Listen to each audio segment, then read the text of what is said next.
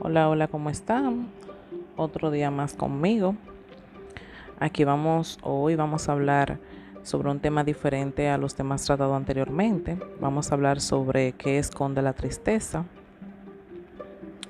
¿Por qué elegí este tema? Lo elegí porque he visto en el transcurso de esta semana eh, personas a mi alrededor tratar de esconder ese sentimiento.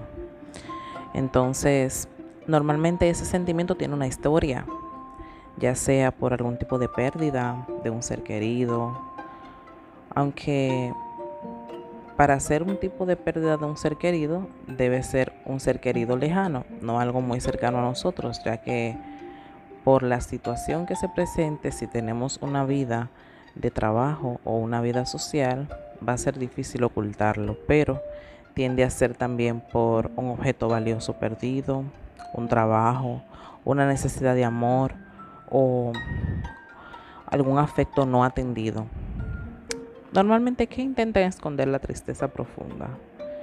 Las personas tienden a cuando tienen ese tipo de tristeza, llenar sus días de actividades, llenan su agenda, eh, llevan un, vida, un estilo de vida frenético que le produce un desgaste.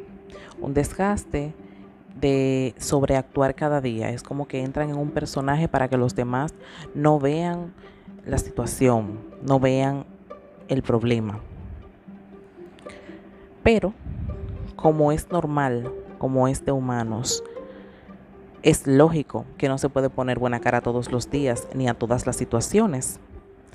Y la tristeza tiende a tener sus síntomas y tiende cuando se reprime a manifestarse con irritabilidad, con ansiedad, con cansancio, falta de concentración, tensión, vergüenza, depresión, adiciones o explosiones de llanto o de dolor emocional. Y eso lo podemos hacer tanto en el entorno en el que nos encontremos diariamente o más horas del día en el baño o podemos esperar al finalizar la jornada laboral, o podemos finalizar este encuentro que tenemos constantemente con esas personas de la familia o amigos que no viven conmigo para yo expresarme, pero siempre se va a notar, porque siempre voy a sacar una de estas eh, síntomas o manifestaciones Normalmente la tristeza tiene su anatomía en el temor, la separación, el nerviosismo, el distanciamiento, la soledad, la preocupación, la ansiedad o la pérdida de algo como mencioné anteriormente. Pero si conociéramos nuestras emociones sabríamos que la tristeza es una manera de nosotros reflexionar, facilitar la introspección, centrar la atención en nosotros mismos instigar la búsqueda de un apoyo, un apoyo que estemos necesitando en ese momento en otra persona que tal vez fue una persona que dejó de dárnoslo, pero lo buscamos en otro como un apoyo social. Ayudar a afrontar pérdidas y los duelos, porque la tristeza, si se manifiesta de la forma sana y de la forma correcta, nos permite enfrentar esas situaciones, promover la empatía por parte de nuestro entorno. Normalmente la tristeza tiene un propósito que es motivarnos a pedir ayuda y apoyo a los demás.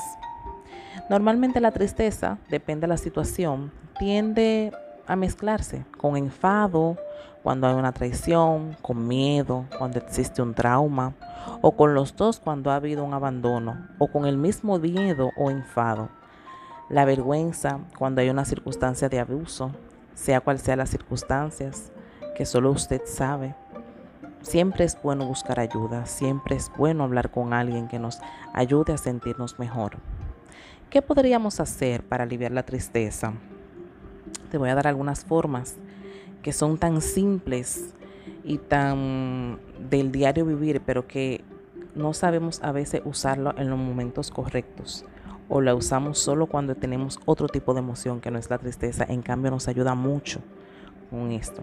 Y son los abrazos, ya que los abrazos nos hacen sentir muy bien, nos hacen sentir queridos, la música. Comienza tu día con canciones alegres que te inspiren una actitud positiva. Ten contacto social con personas o seres queridos que te atenúen ese sentimiento emocional dulce. Hobby, retoma lo que te hace feliz. ¿Qué hobby te hacía feliz que hacías constantemente y que dejaste de hacerlo? Ora, medita, tiene un efecto sanador. Las vacaciones siempre son necesarias cuando tenemos trabajos extensos o una vida agitada. Actividad física porque aumenta la alegría y el bienestar. Siempre, siempre, siempre la actividad física nos permite aligerar ese estrés o esa ansiedad, a liberarlo y en el momento en que lo liberamos nuestro cuerpo se renueva. Y cabe destacar que aunque es ya mencionado al final, pero no deja de ser importante, la alegría es un antídoto de la tristeza. Entonces permite que las cosas buenas, así como las malas, te toquen, vívelas emocionalmente, disfrútalas. No te cierres a la tristeza, que la vida es una. Nos vemos en un próximo encuentro. Espero que este les haya gustado. Abrazos infinitos y hasta la próxima. Adiós.